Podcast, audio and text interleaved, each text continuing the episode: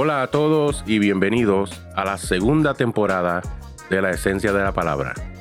Queremos desearles un feliz año nuevo a todos ustedes y compartir con ustedes que durante este año, esta nueva temporada de la Esencia de la Palabra, hemos preparado una serie de estudios basadas en el primer libro del Nuevo Testamento, el libro de Mateo. Tenemos aproximadamente unos 80 temas o 80 episodios preparados, pero vamos a tratar de condensar algunos de los episodios para tratar lo mejor que podamos de cubrir todo el libro de Mateo en solo un año. Si se da, bien, si no se da, eh, hemos estimado aproximadamente un año y medio para completar el libro. Pero vamos a tratar lo mejor que podamos para hacerlo en un año. Así que queremos darle las gracias a todos ustedes que nos han apoyado en nuestra primera temporada y estamos preparados para ver lo que Dios va a hacer en este nuevo tiempo. Gracias por explorar con nosotros la esencia de la palabra.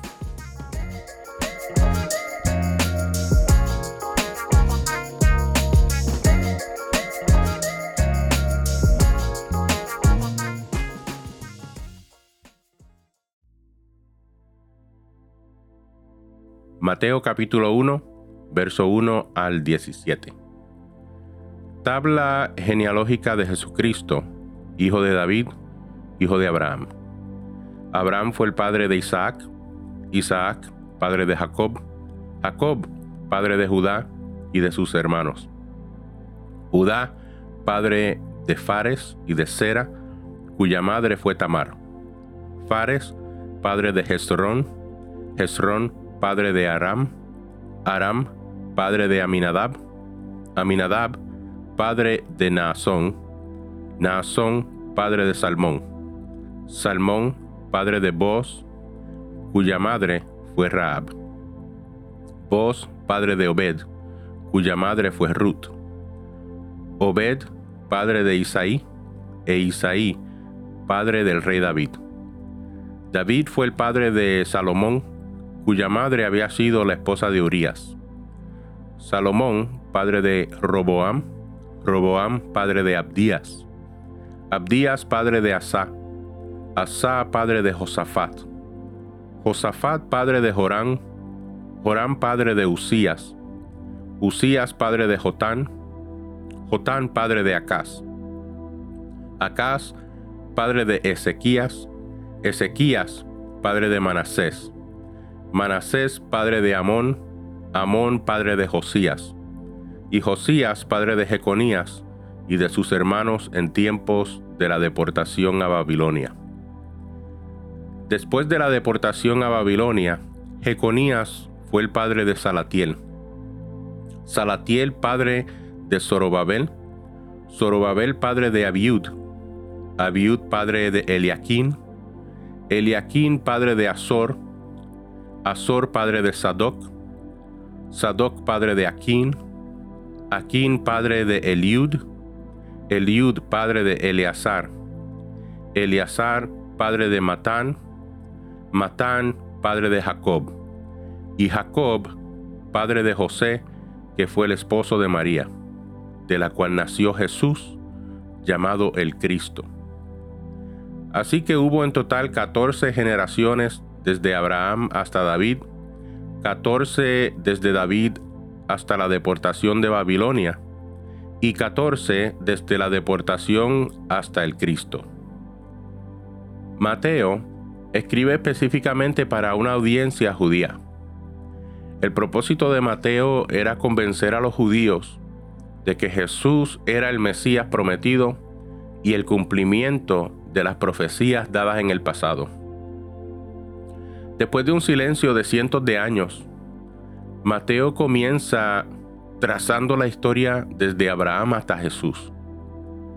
Es bien interesante que la palabra que se usa en el verso 1 para decir tabla genealógica o de la genealogía es la palabra griega Genesis. Esta es la palabra Génesis. Es como si Mateo no solo estuviera diciendo esta es la tabla genealógica, sino diciendo este es el génesis, el principio de Jesús, hijo de David, que sería rey para siempre, e hijo de Abraham, que sería bendición para todos. El comienzo de la semilla de Abraham, por la cual serían benditas todas las naciones del mundo. Y el principio, el génesis de la semilla de David, en el cual Dios establecería el trono de su reinado por siempre. El libro de Mateo es para nosotros un nuevo génesis, un nuevo comienzo. Jesús es ese comienzo. Jesús es el génesis y el centro de todo lo que somos. ¿Qué más podemos extraer del primer verso? Bueno, Mateo comienza diciendo, tabla de Génesis, tabla del comienzo de la genealogía de Jesús. Jesús era un nombre muy común en ese tiempo. De acuerdo a algunos estudios, eh, decir Jesús en ese tiempo sería como decir Mateo, Santiago o Ángel en nuestro tiempo, ya que son uno de los nombres más comunes en las comunidades latinas. En hebreo, el nombre Jesús ah, no era Jesús, sino Josué. En la antigüedad, ah, los nombres eh, tenían significados. Y no solo tenían un significado, sino que el significado de un nombre muchas veces definía el futuro de la persona. Un Josué que conocemos eh, muy bien fue aquel que caminó fielmente junto a Moisés y últimamente tomó el lugar de Moisés como líder de Israel. Y su nombre significa Yahweh salva o el Señor salva. Ahora, el Dios creador del universo escoge este mismo nombre al tomar forma de hombre. Jesús, que viene del hebreo y del lenguaje arameo Yehoshua o como comúnmente le decimos, Yeshua. El Señor salva. Y no salva a través de un Josué, como en el pasado, sino que salva a través del verdadero Josué, el verdadero Jesús, el Hijo de Dios, al convertirse parte de nuestra humanidad destruida. Continúa Mateo no solo diciendo Jesús, sino que dice Jesús el Cristo o el Mesías. El Cristo o el Mesías no es un nombre, sino un título. Este título significa el ungido.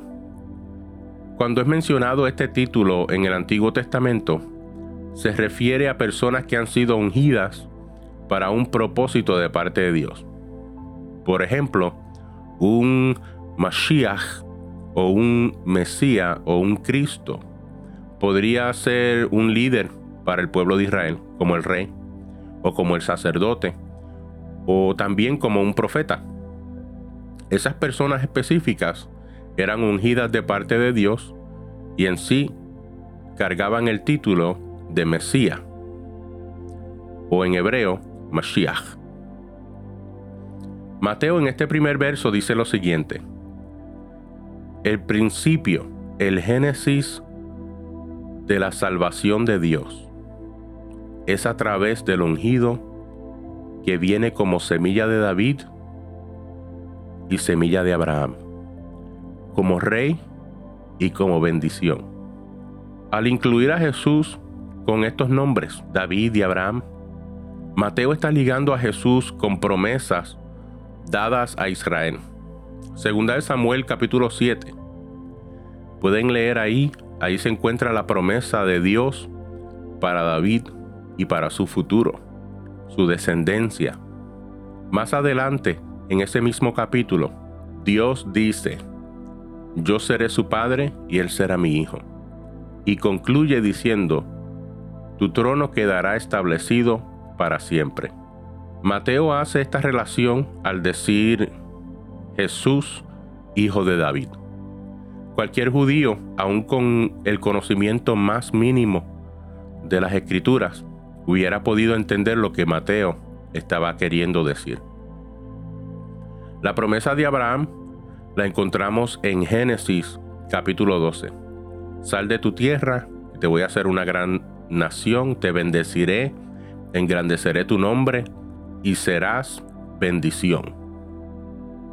Mateo infiere que Jesús no solo es la salvación de Dios, sino también el ungido, el rey, sacerdote y profeta, del linaje real. Y también es bendición para todas las naciones. Todo esto en unas pocas palabras que dicen tabla genealógica de Jesucristo, hijo de David, hijo de Abraham. Estas son las cosas por las cuales los fariseos, los maestros eh, y muchas otras personas querían matar a Jesús. Esta proclamación de Mateo de seguro le ganaría la muerte.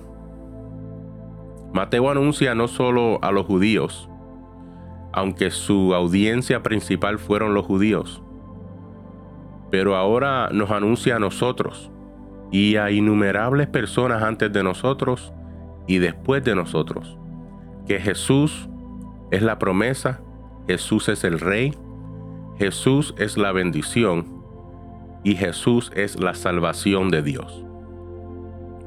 Este es el mensaje que nosotros como seguidores de Jesús debemos de anunciarle al mundo. Que mientras el mundo se pierde, nosotros conocemos a un Salvador que mientras el mundo está en ruinas, nosotros conocemos a, al Dios que bendice. Que mientras todos tratan de tener poder y fama, nosotros conocemos al verdadero Rey del universo. Y esta lista que Mateo provee no es una lista completa. Mateo provee una lista de personas claves que ayudan a enfatizar el punto que quiere hacer. Eh, nosotros tenemos por costumbre leer la primera, el primer verso, eh, mirar todos los nombres y brincar al verso número 17. Porque estas listas, pues no, estas tablas genealógicas no, no son lo más interesante para leer. Pero esta tabla genealógica es muy interesante. Aquí Mateo menciona tres grupos de 14 generaciones. Primero, de Abraham a David, que es conocido como el periodo de misericordia. Segundo, de David a la deportación de Babilonia. Esto cubre los reinados de Israel y una temporada que fue marcada por juicio. Y tercero, desde la deportación hasta el Cristo o el ungido, Jesús. Este periodo es conocido como un periodo de silencio. Y este silencio produce una esperanza al llegar Jesús. Sin contar a María, la tabla genealógica solamente menciona cuatro mujeres. El uso de mujeres en genealogías era para solidificar la veracidad del linaje. Y las cuatro mujeres mencionadas tienen un papel muy interesante, muy importante en esta genealogía. Número uno, Tamar. Mujer que a través de un disfraz se asegura que Judá cumpla con su responsabilidad de redimirla.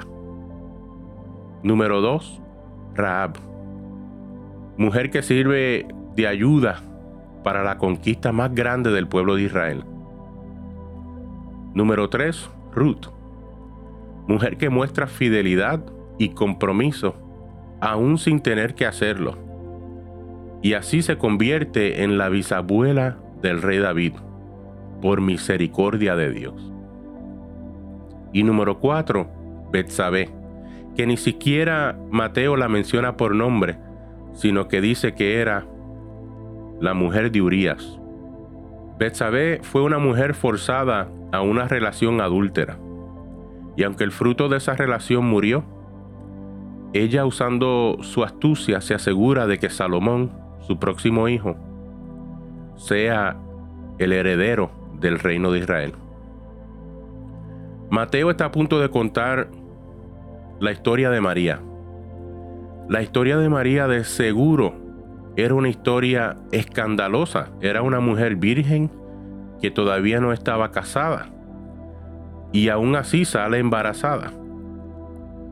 Mateo asegura mencionar estas otras cuatro mujeres que han sido también puestas en historias escandalosas.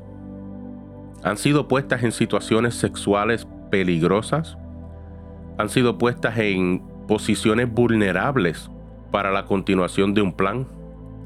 Y esto le deja saber al que lee que era primordialmente una audiencia judía. Que aunque la historia de María suene escandalosa, esto era solo parte de una larga tradición de grandes mujeres que dieron a luz grandes hombres, los cuales redimieron a Israel y la hicieron una gran nación. Para por si acaso tienes duda de que si Dios puede usar a una mujer o no, esta simple genealogía le dará claridad a tu duda. Y para las mujeres que están escuchando, tu mujer si ha sido usada y abusada, no te atrevas a pensar que eres inútil o que no eres importante para Dios. Tú no sabes cuánto valor tienes en las manos de Dios y cómo puedes ser de beneficio para multitudes.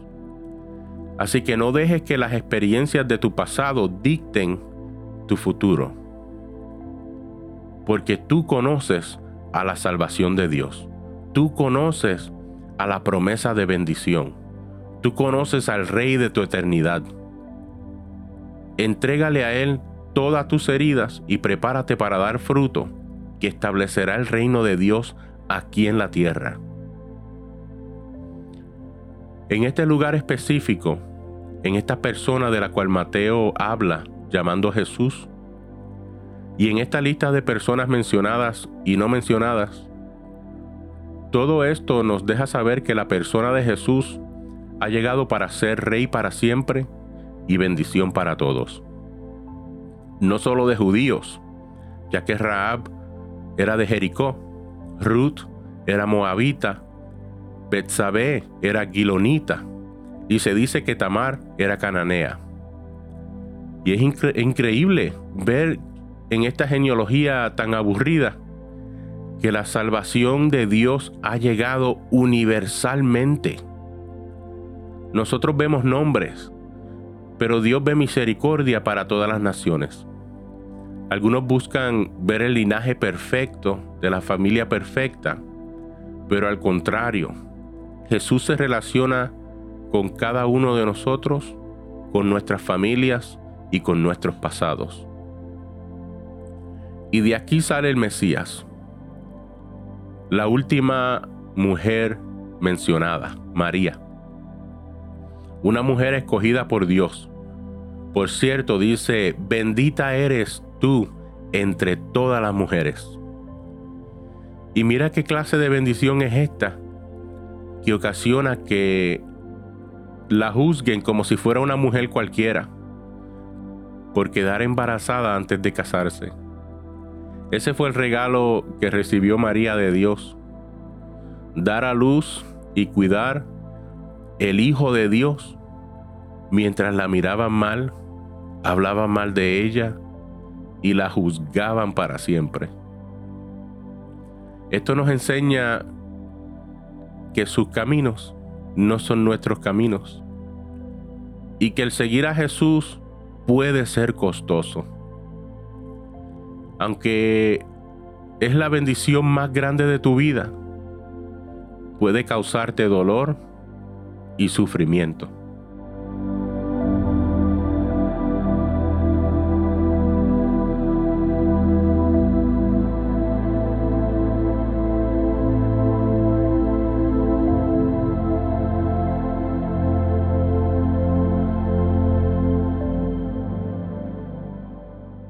En el próximo episodio terminaremos el capítulo número uno de Mateo y continuaremos así hasta llegar al final.